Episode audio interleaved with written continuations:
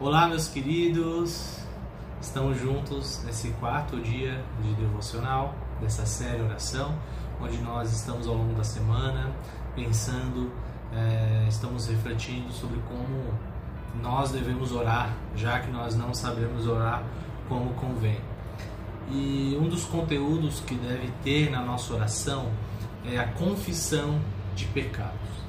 Constantemente, meus amados, é necessário que nós nos acheguemos diante de Deus, né, ao seu trono de graça, em espírito, por meio de Jesus Cristo, ao nosso Deus e Pai, e confessemos diante dele as nossas falhas, né, os nossos pecados, os erros que nós cometemos. Infelizmente, meus amados, a, o pecado ainda habita em nós.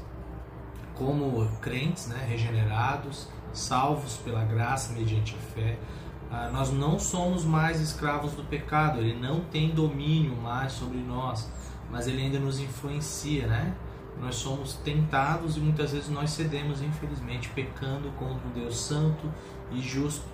Por isso, o que Deus requer de nós é que nós nos acheguemos diante dele e com sinceridade, com arrependimento, confessemos o nosso pecado. E como que seria esse modelo de oração? Ah, certa vez Jesus contou uma parábola entre um fariseu e um publicano, né? um pecador. Aos olhos ali da, da sociedade judaica, né? os publicanos eram os piores pecadores que poderia existir né? em sua nação. Então Jesus ele compara essas duas orações. E eu quero fazer menção apenas da oração do publicano, pecador. Em Lucas 13, em Lucas, desculpa, 18, 13, ele faz a seguinte oração. Mas o cobrador de impostos, né, o publicano, ficou à distância e não tinha coragem nem de levar os olhos para o céu enquanto orava.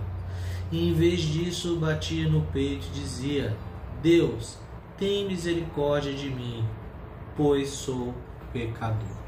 É muito interessante essa oração desse publicano, porque uma oração tão curta, mas que expressa tamanho arrependimento.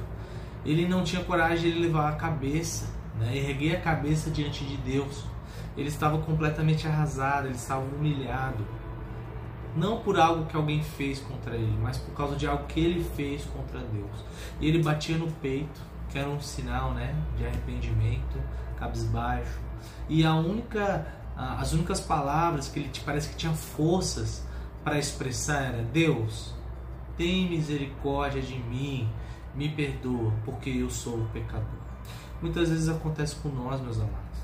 Às vezes nós pecamos contra Deus, nós sabemos que o que nós fizemos não agrada a Deus, vai contra a lei de Deus, vai contra o caráter do nosso Deus Santo.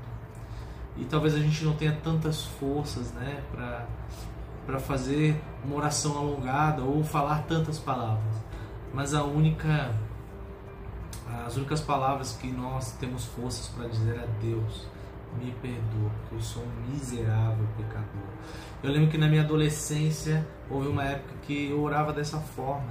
Eu, eu não tinha tantas forças para orar em determinados momentos de tristeza, né, de angústia, do meu coração está pesado de tantas falhas que eu havia cometido, e eu orava, Deus, por favor, tenha misericórdia de mim, me perdoa, me ajuda.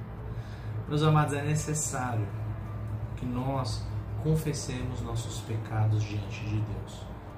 Por favor, separe um tempo nesse dia de hoje, um, dia, um tempo em que você faça confissão dos seus pecados e você receberá o perdão de Deus. Você já é perdoado em Cristo Jesus.